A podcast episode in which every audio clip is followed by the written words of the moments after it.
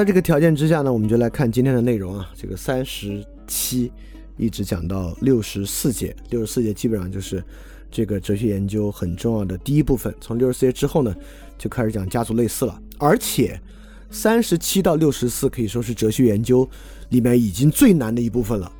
所以今天这部分，今天晚上结束，我们就已经讲完了哲学研究技术性最强、最困难的一部分，就是往后呢都变得比较好理解了。所以今天呢是比较重要的一期。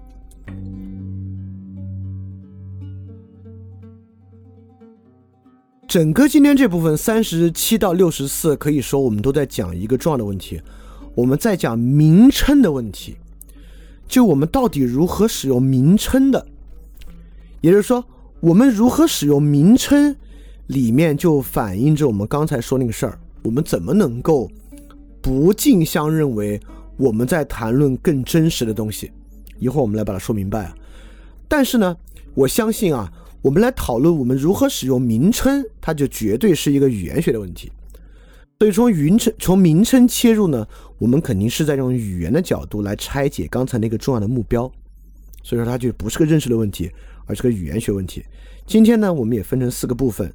第一部分呢是三十八到四十三，我们讲啊，名称的含义是啥呢？名称的含义在使用中定型，而不是别的。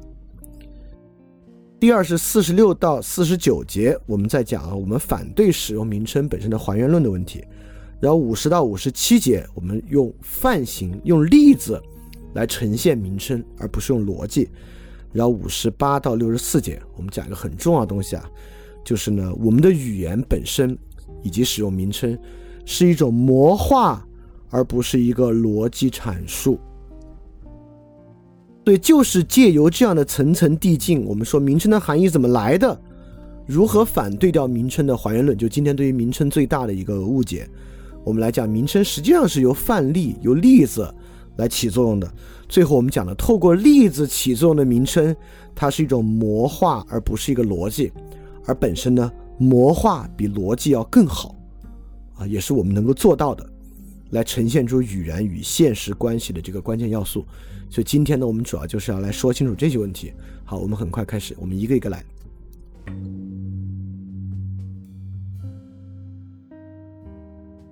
第三十七节呢，就问出了这个问题，就是我们要谈名称了。因为三十七节之前啊，我们瓦解了指物关系。但瓦解指物关系之后呢，语言里面有很多词汇，比如说但是、如果等等啊，也有好多动词，比如说跑、跳等等的。但是确实啊，名称在里面非常特别，就是各种各样的名词。这些名词呢，有一些是直接说一个实际的东西的，比如北京、上海是地名，比如拿破仑、孔子是人名，也有一些类别的名称，什么狗啊、猫啊。游戏啊，也有一些更大的概念，国家啊、政治啊，这些都是名称。而我们平时呢，很少争论啊，你这个如果用的不对，你这个如果用错了，或者我们说啊，但是是人类发明来自欺的一个东西啊。我们不说但是的转折是一种自欺，我们经常说呢，就道德是人类的自欺啊，等等等等的。所以说，基本啊，就是最根深蒂固的问题呢，肯定在名称这儿。所以三十七节很简单啊，就引入这个问题。从三十七节在一到三十六节呢，我们把语言基本的指物啊、意义论啊就瓦解掉了。好，现在我们就来深入一个关键问题，来从名称进一步来理解语言。好，我们现在就来讲讲啊，名称呢，当然揭示着语言和世界的关系。因为名称啊，很多东西呢都是在讲世界里所存在的物，名称嘛，命名嘛，就是给这些物、给这些存在的东西来命名的。所以在这名称之中呢，基本的名称理论有以下这几种名称，呃，它的用法是非常非常不同的。第一种呢，就是确实有一类玩意儿叫专名，专名呢就是说啊，它就是一符号，它就指那一个东西，比如说我的名字。我的名字呢？李厚成可能，但可能有重名的，但先不管，反正我不知道。那么这个名字呢，就是指我。比如你给你们家猫、你们家狗也命名，这个东西呢，就是一个专名。这个专名呢，就指这个东西。但你看这指这个东西有啥呢？指这个东西呢，其实很不同。专名呢，就是一种很绝对的指物关系，也就是说，如果我们说啊，苹果指苹果是贴标签，那呃，父母给我命名呢也是贴标签，但这个命名啊，还真是连接了这个专名与我这个特定这个人、特定物的关系。这个时候怎么去呈现出呢？因为我们在语言使用之中，专名就可以问与它的直接可感的这种，比如说时空属性相关的问题。比如说，我们就可以问，比如我们就说李厚成这个专名吧，我们就可以问：哎，李厚成在哪儿啊？或者我们再问：哎，李厚成在二零一二年在干嘛？就可以问这些很实际的问题。但比如我们立马拿个通用，拿狗来看啊，我们很我们就不不是很难，我们就不能问狗在哪儿。狗在二零一二年在干嘛？因为它是个类别词，对吧？所以专名呢就会指向一个非常特定的对象。当然，这种专名呢有时候也不必起名，它只要指到一个对象就行。它可以用这个那个来代替，这个那个呢也能够指到一个具体的物上。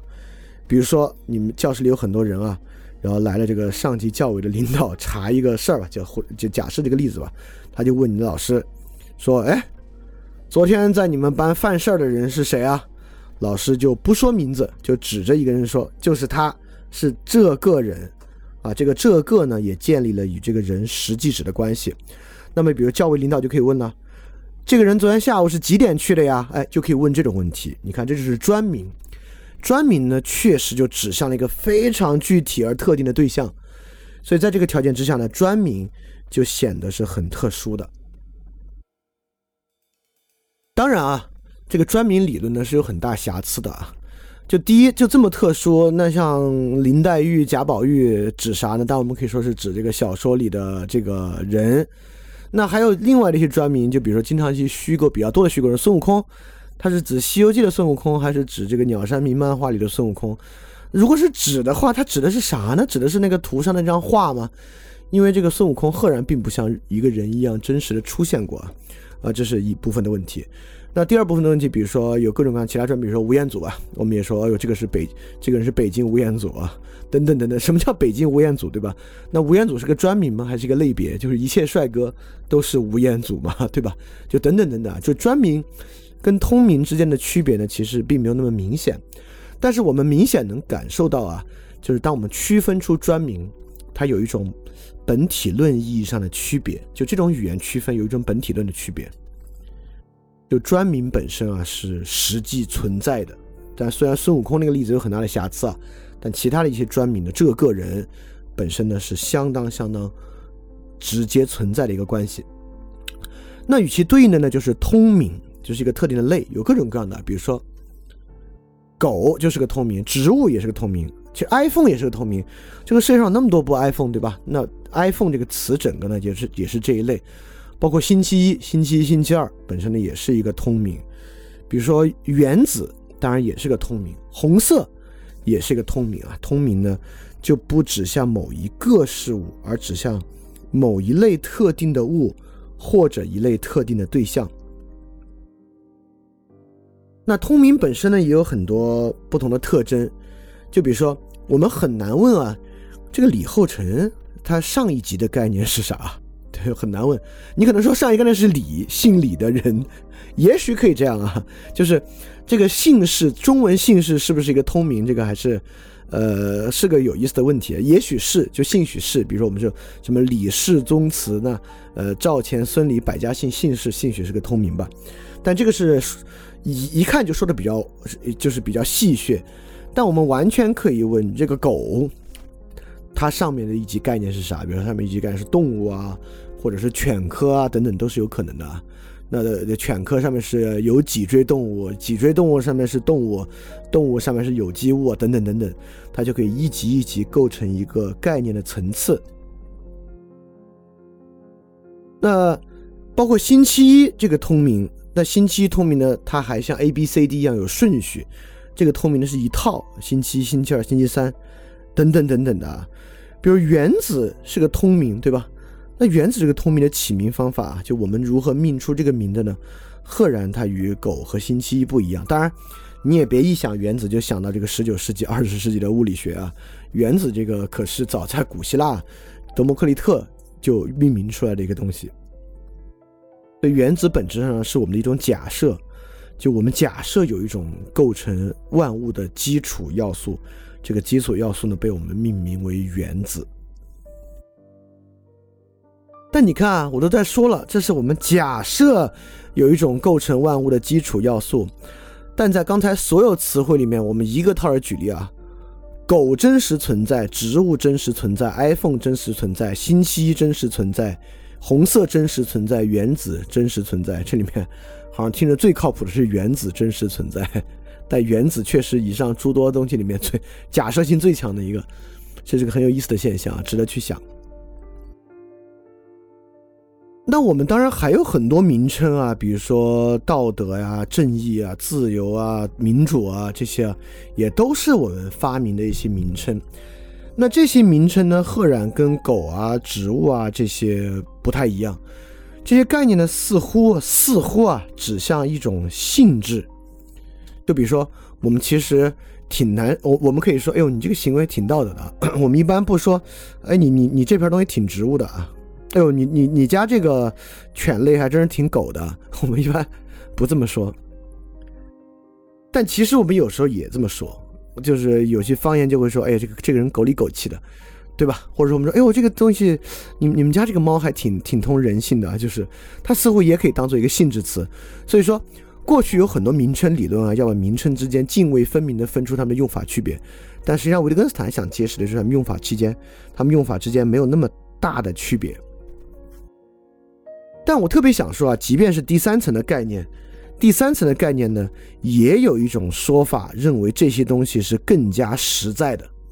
比如说自然的目的，我们就会认为啊，比起原子，比起专名，自然的目的的实在性比人要强。就比如李后成，那作为一个有朽的生物，他会死的，会毁灭的。那它虽然存在，但这个存在的存在层次是很低的。善的存在是永恒的啊。所以善本身呢，才是一种更本质的存在，更真的存在，对吧？自然目的是远比一切专名更本质的存在，更真实的存在，也会有这样的想法。也就是，不管是专名这里面李后成的存在，还是狗这个类别的存在。与一只狗的存在对比，或者说正义、自由的根本性存在对比，在比如在黑格尔那个地方啊，那自由才是最根本的存在，对吧？就自由精神。因此呢，都有主张认为这些名称背后的东西啊，更真实的存在，凝结在这些东西之中。也就是说呢，我们确实可以想象啊，这种真实性之争，其实呢是一种语词之争，是一种名称之争。比如说，在道德问题之上啊，道德和功利之争，实际上呢，就是某种通明和概念之争。我们认为道德明显是更真实的，很多人认为这个实际社会功利是更真实的。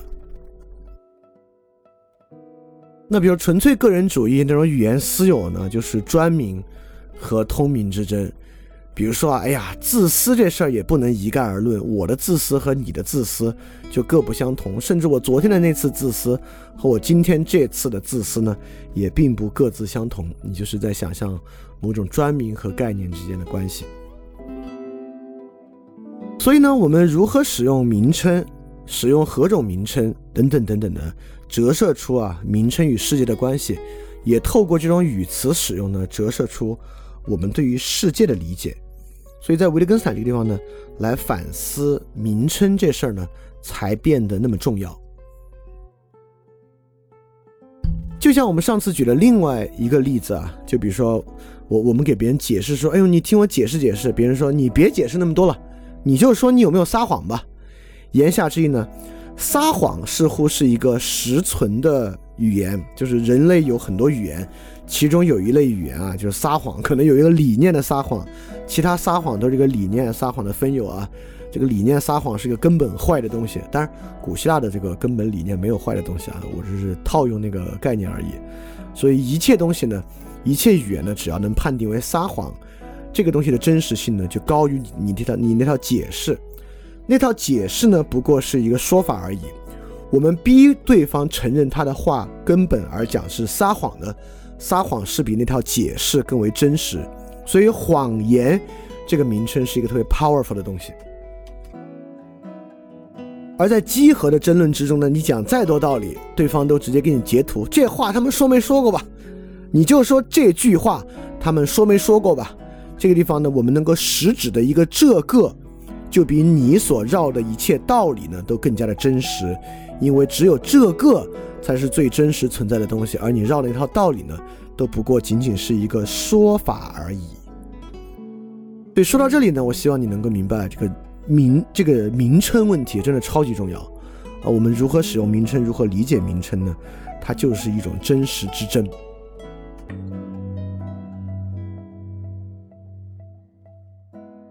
但是呢，我们也最好别认为啊，这个名称的类别之间截然有别。就我立马举个例子啊，就我们知道之前那种伽利略的这种第一性质与第二性质区分，就将人的感受啊认为是第二性质，把人感受脱离人的感受那种最客观实在的东西称为第一性质。就比如说冷热是第二性质，实际的温度呢才是第一性质，因为冷热呢在人与人之间啊是有差别的。就你觉得冷呢，他觉得热。比如轻重也是一样，你要力气大呢，你拿这个东西觉得挺轻；他力气小呢，拿人觉得挺重。伽利就就就觉得啊，这些东西啊，从根本性的阻碍了科学的发展。所以第一性质呢，就是那些可以量化的东西啊。因此，量化东西呢的名称是更真实的存在。但是我们也知道，这个红色呢就是光谱的各种颜色呢就是光谱的各种波长。那这个颜色呢，人跟人的分辨不一样啊。有的人一对颜色的判断力高一点、低一点，还有色盲呢。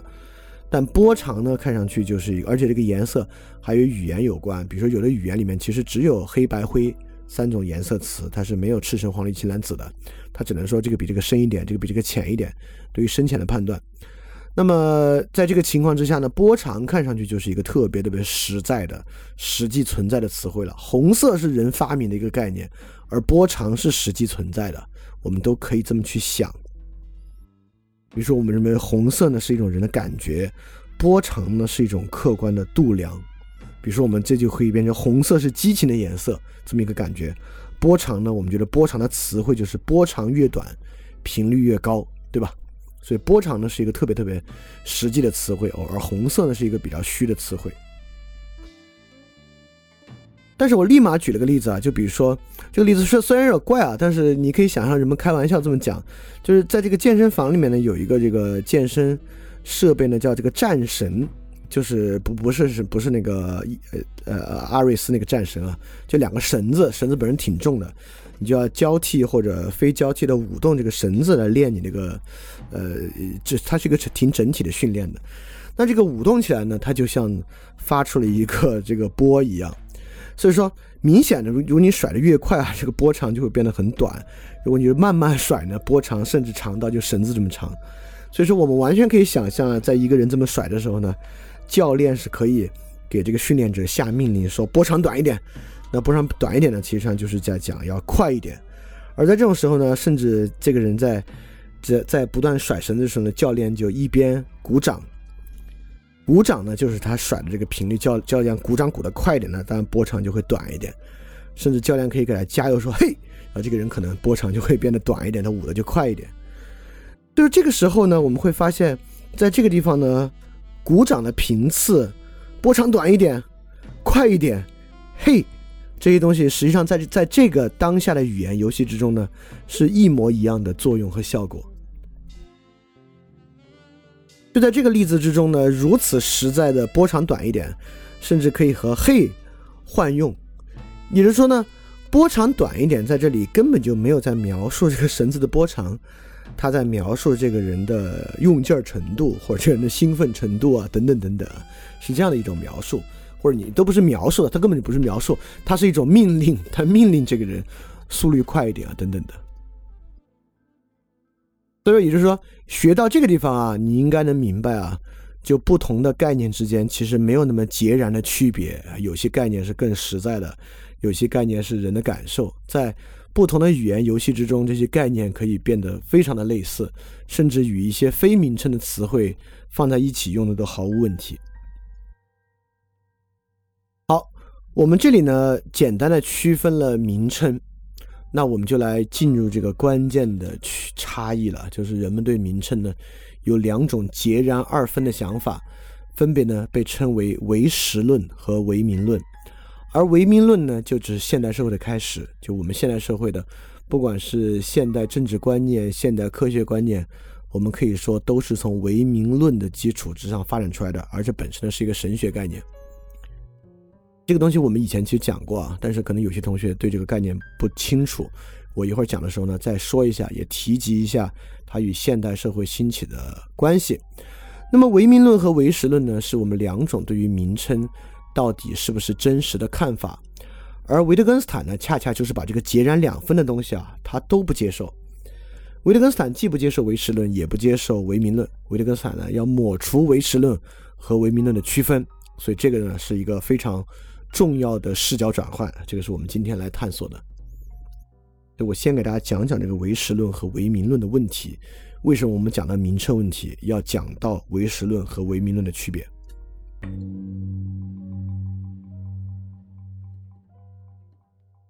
这个唯实论啊，大概讲的就是真正的概念才是真实存在的。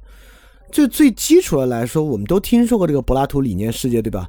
比如理念中的杯子，概念杯子呢，比一切杯子都更加真实。有一个理念中的杯子，当然这种例子今天听起来有点荒诞不经了。就我们真的很难想象什么叫理念杯子比一切杯子更加真实，理念的马比一切的马更加真实。这个理念世界。在经过祛魅的年代之后啊，我们都不是特别接受了。但是呢，并不今并不代表今天没有唯实论的土壤。今天当然有各种各样唯实论的土壤。所以唯实论呢，基本上讲的啊，就是理性的东西才是真正存在的，就是共相存在在概念世界之中。我们透过逻辑的方式提取和归纳出的一些概念是真实存在的。也就是说，真正存在的东西啊，要经过分析呈现，而不是最直观的东西，啊，呃呃，比如说整个经济学的意识形态呢，就是这么一套。比如说啊，我们说人是有自私性的，对吧？这个自私呢是真实存在的，自私真实存在的。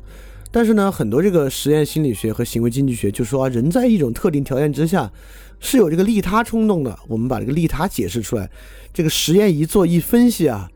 我们发现有条件的利他是真实存在的，对吧？我们今天说有条件的利他真实存在，这话都不奇怪。但是你仔细想想，什么叫有条件的利他？这可跟指一个苹果、指一个石头啊，差别大多了。也就是说，在这种想象之中呢，真正存在的东西啊，必须通过分析啊，通过理性推论来呈现。这个呢，就是理论化中有一种强烈的唯实论冲动。比如说，在我们这种马克思主义唯物辩证法之中啊，我们认为真正实存的东西是这个生产力，对吧？生产力和生产工具，这个生产力可能才是整个社会领域之中真正的实存物。那这个生产力是啥呀？对吧？所以我们基本可以发现啊，这种概念唯实论呢，它跟理论化有非常大的关系。就当我们呢将生活形成某种理论表述出来的时候呢。对于那个理论名称，对于那个理论上的名称呢，我们基本啊都认为其是真实的。那这个理论呢，其实很多时候就是一种归因，就我们认为啊，当我们找到一种原因的，那个原因是真实存在的。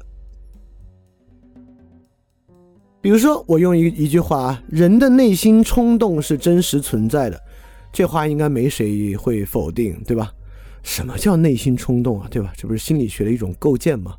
但怎么叫内心冲动是真实存在的呢？我们相信内心冲动真实存在呢，当然就与这么一种心理学理论化的尝试高度相关。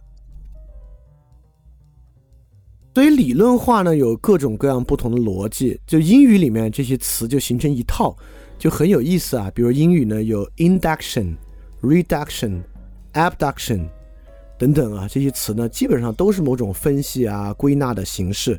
但是彼此之间各有区别。有时候呢，我们是靠分析提取；有的时候呢，是靠转化，等等等等来理论化成为一套东西。当然这么说呢，大家可能还是觉得有点怪。什么叫理论化？什么叫这些概名称的实存？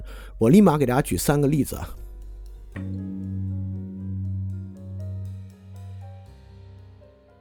而通过这些例子呢，我希望大家能发现，这个唯识论其实是一种语言观，是一种语言使用方式。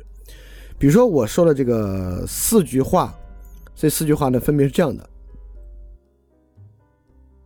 这些男孩的行为本质上就是 PUA，这些男孩的行为本质上就是一种演化，这些男孩的行为本质上就是巨婴。以及这些男孩的行为本质上就是非合作博弈的纳什均衡。其中，PUA 是一种真实存在的异性交往之间的行为，演化是一种真实存在的生物发展的过程，巨婴是一种真实存在的心理状态，非合作博弈的纳什均衡，非合作博弈。是一种真实存在的人与人之间的合作关系。我相信这四句话和后面这四句话呢，大家都基本上不会觉得特别奇怪。这里面使用真实存在呢，都不会特别奇怪。而仔细想想啊，PUA、演化、巨婴、非合作博弈啊，都是高度抽象的名称。而我们平时呢，可不就是经常使用什么什么本质上是跟一个名称。来采用这种归纳的方式，将其提取为一种更真实的一种描述嘛？所以唯识论呢本身是一种语言观，是一种语言方式，它是主张一些归纳概念更加真实存在，就是比纷繁复杂的行为啊会更真实存在的一个想法。也就是说，当我们说本质是 PUA，本质是演化，本质是巨婴，本质是非合作博弈的时候呢，我们一点没觉得后面那个词是对于前面东西的某种阐释。我们把它描述为，我们把它比喻为不是啊。既然我们使用本质上是，我们就觉得那背后是个实际存在，而并不仅仅是一个用法，是一个说法而已。但是，尤其这四句话放在一起啊，这些男孩的行为本质上是什么什么什么？我就希望大家能看出，这四句话实际上不过都仅仅是阐释而已。就是我们发现，哦，这不过是在四种视角和四种不同的理论化背景之下的一种阐释。因此呢，把名称啊，尤其是概念名称，当做一种更加本质的实际存在。那我们去看看我们的这个语言使用的历程啊，那真可以说比比皆是，包括撒谎其实也是。你这是不是撒谎吧？就撒谎呢，就是一种特别深的本质、实际存在的一种概念。但这时候你可能会想啊，哦，我懂维特根斯坦的意思了。维特根斯坦啊是要说这些东西呢，不过只是一种抽象概括。而一切抽象概括呢，都是片面的，他仅仅说出了一部分而已。所以维特根斯坦呢是要反对概括，那绝对不是啊，维特根斯坦绝对不会要反对概括这个事儿，怎么可能人说话而不概括呢？概括是肯定的啊。维特根斯坦反对说这些行为本质上是，维特根斯坦认为最好的说法就是这些行为在 PUA 的视角之下是。而这种呢，当然很重要。比如说啊，我们要探究啊这种呃亲密关系欺骗的社会学成因，并想找到它的解释。我们当然说，在非合作博弈的视角下，这些人的行为是什么什么什么，因而对他找到一个求解。比如说，我们认为我们这次就是要用这个去增强人的道德自治，因此呢，想办法去遏制这样的一种感情中伤害的行为。我们我们可能会说，从这个道德的角度视角去看，等等等等啊。比如说，假设呢，我们要分析这种不良的网络语言使用对这个的影响呢，我们就要说从 PUA 的视角去看，等等等等啊。就是这些概括都可以变得很有价值，但你得说明这是个什么样的语言游戏，你得说明你要干嘛啊。维特根斯坦仅仅反对，本质上是呃，因此认为它是一种更深的。啊，更更更更具有这个，呃，洞察力的这种看法哈，那还是取决于你要干嘛。米特根斯坦并不反对概括，当然，这是不是一种相对主义呢？因此，维特根斯坦认为都有道理，就是我们可以从各种不同的视角来消解一个问题。因此，下次别人问我，哎，你怎么看这个问题啊？我们回答应该是啊，这个要看你从哪个视角来看了。从 A 呢是这样，从 B 呢是这样，从 C 呢是这样。所以，因此你要问我是赞成还是不不赞成这个事儿呢？不能这么问，要看从哪个视角之下看。你不是这个意思啊？就是维特根斯坦当然从某个视角上看去有很强的相对主义的这个特点，但是我们之后慢慢去说啊，这个这个问题跟生活形式之间的对比和跳出现有生活形式去思考高度相关。对我在这里就打消两个重要的误解，第一个呢是维特根斯坦反对概括，第二个呢是维特根斯坦相对主义，都不是。好，我们现在看了这个语言和名称的唯实论，啊，有一种看法，从古希腊，从柏拉图一直，但柏拉图自己批判，就批判自己这种想法，要一直到今天，我们都有一种这个概念啊，是一种比这种概念的共相，我们从不同的这些现象之中凝结、抽象、提取、总结出来这个概念，比起这些林林种种不同的现象。是一种更真实的，是一种真实存在的东西。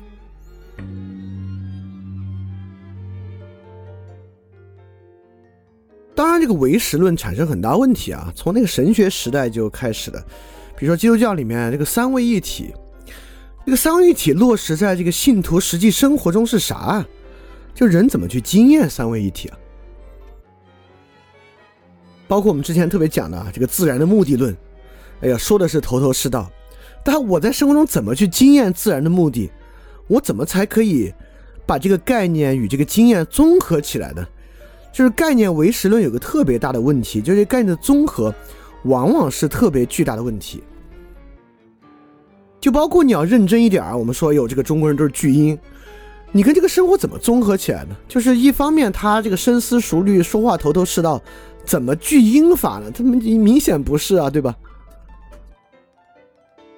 所以说，要么呢这些概念啊很难被变成可感的对象，要么呢这些概念都在知性之下会进入这个理性的二律背反。我们发现其实也不是这样啊，对吧？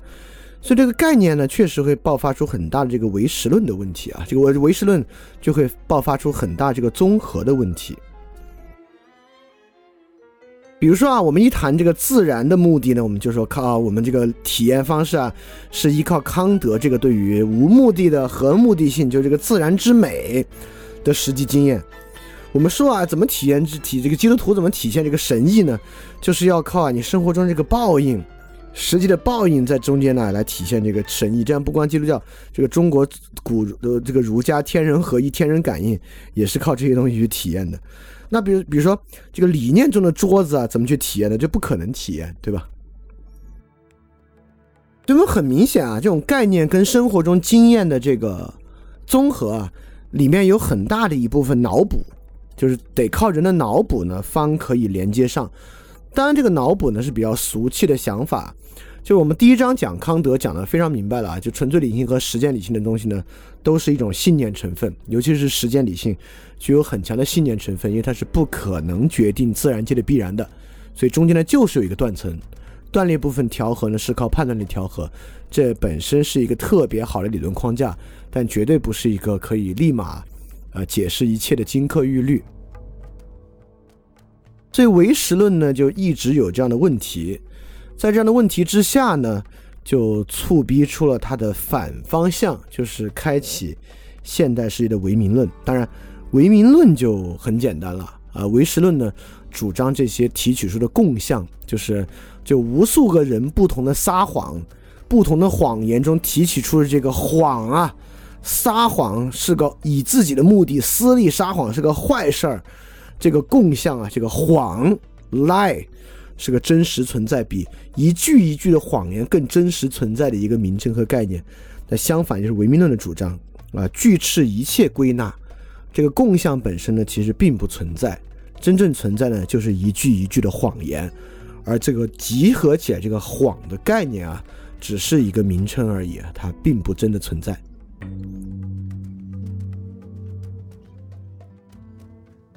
所以说呢，名称啊，基本上就是符号。所以语言本身呢，语言的言说啊，基本上并不揭示真实的存在。相反呢，说的越多啊，基本上呢对真理有害。就绝大部分的语言言说啊，就因为这个语言只是符号而已啊，这个符号游戏本身呢，对真理反而有害。就早期维特根斯坦当然有强烈的唯名论倾向，这个唯名论倾向呢是从罗素那儿直接继承下来的。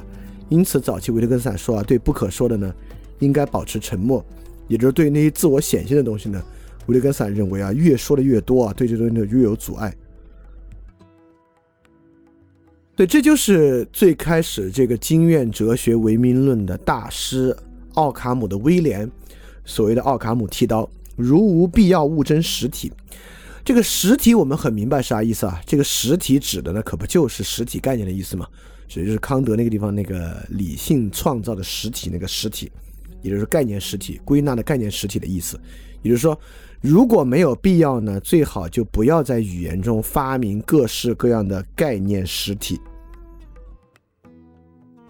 这个东西呢，直接启发了科学，对吧？因为这个东西呢，就回到了最初的经验主义，就是比如说牛顿力学啊，以最基础的力，我们只要这一个概念，在这一个概念之上构筑对于宇宙万物的理解啊，用了最少的概念和假设来完成，这是如无必要勿增实体一个非常重要的一个观念嘛。当然，说到这儿，这可不就是还原论嘛？也就是说。我们一旦洞悉了这个人神经里面电信号和化学信号，我们其上所发明的和谐、秩序、道德、爱、冲动、愤怒等等等等的一切，这些实体呢，就都没有必要了。我们就可以还原到某种基本的神经冲动，就像我们把世间万物还原到力，就像达尔文演化论将所有一切社会的动物的社会现象和人的社会现象，以动物本身的现象还原为演化。等等等等啊，这个都是在如无必要物争实体的理念之上推出来的。包括在社会学领域，马克思韦伯啊，就是做开展社会研究，首先要滤去的就是每个人他自己的价值判断，就是这部分的实体是要滤去的，留下那种相对客观的事实，留下那种相对 facts 的部分。因此，唯名论呢，其实本身是现代社会一个很重要的开端。当然啊，唯名论是完全可以在唯名论和唯实论是可以在一个人身上共存的。今天的人呢，其实并不讲究特别强烈的认识融认识融融贯，他可以今天大谈巨婴，明天大谈科学主义，这些都不是什么问题。但这个问题今天解决不了啊。就如果一个人为了赢可以让自己不融贯的话呢，他听维特根斯坦这个问题，这个可能帮助也不是特别大。但如果有自我求真冲动的人，那听完之后有更多的反思，当然是好事儿。那我们来看看唯名论到底带来一些什么样的结果。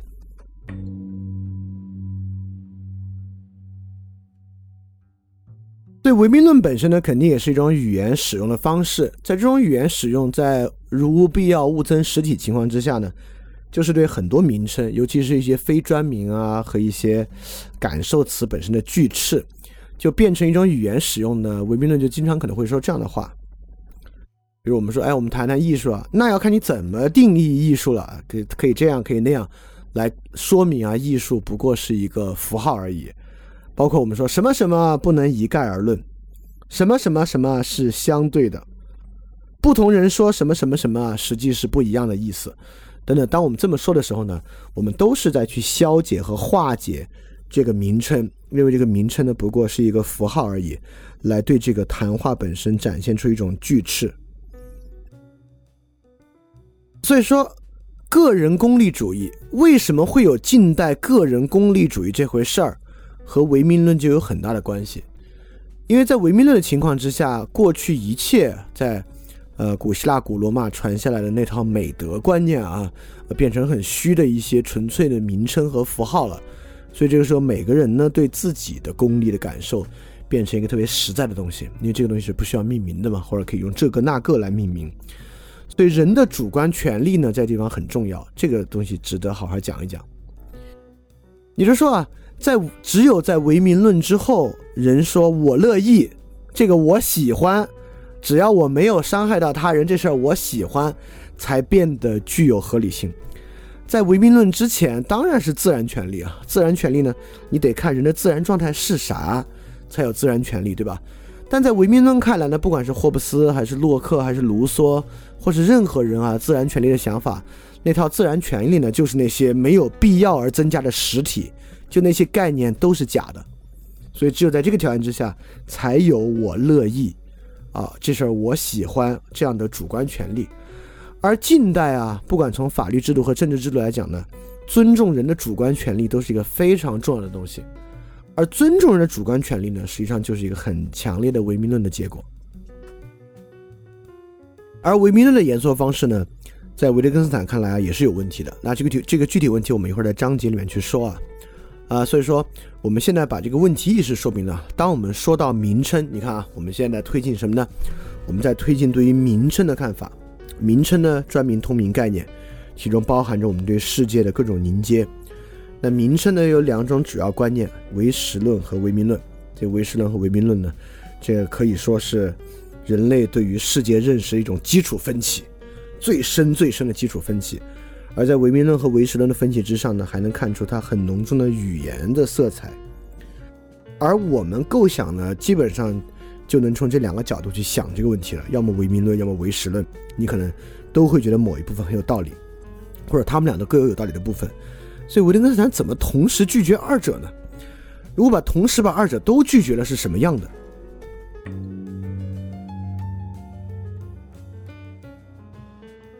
同时拒绝二者吧，你就会觉得有个麻烦之处，好像没法说话了，对吧？就是话说满了吧也不对。比如说，我们用唯实论角度说啊，技术肯定不是中立的；或者用唯名论的角度说呢，技术啊只是个符号，不能一概而论。就如果这两个说法、这两种语用方式、这两种对于名称的使用方法都不对，这人怎么说话，对吧？说不了话了还，哎，如果你现在觉得人没法说话了，我觉得是一个好事儿。为什么呢？也就是说，如果我们隐隐约约的觉得，好像既不是唯名论，也不是唯实论，我心里吧有点感觉，就是概念吧都是一种阐述，但是你要说概念完完全全在人与人之间是完全不同的。没有一点自己的规范性吗？也不是，概念呢，好像也还有点公共性存在。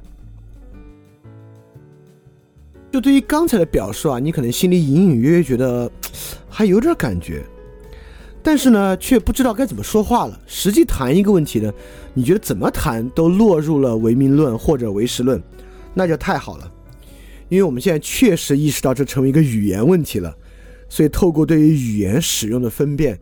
就能让我们明白哦，原来这样说，就消解了唯名论和唯实论之间的分歧。那么，兴许这个呢，就是我们好的使用语言或者说使用名称的方法。好，我们今天这个问题就说到这儿啊，我们就来讲今天的实际章节。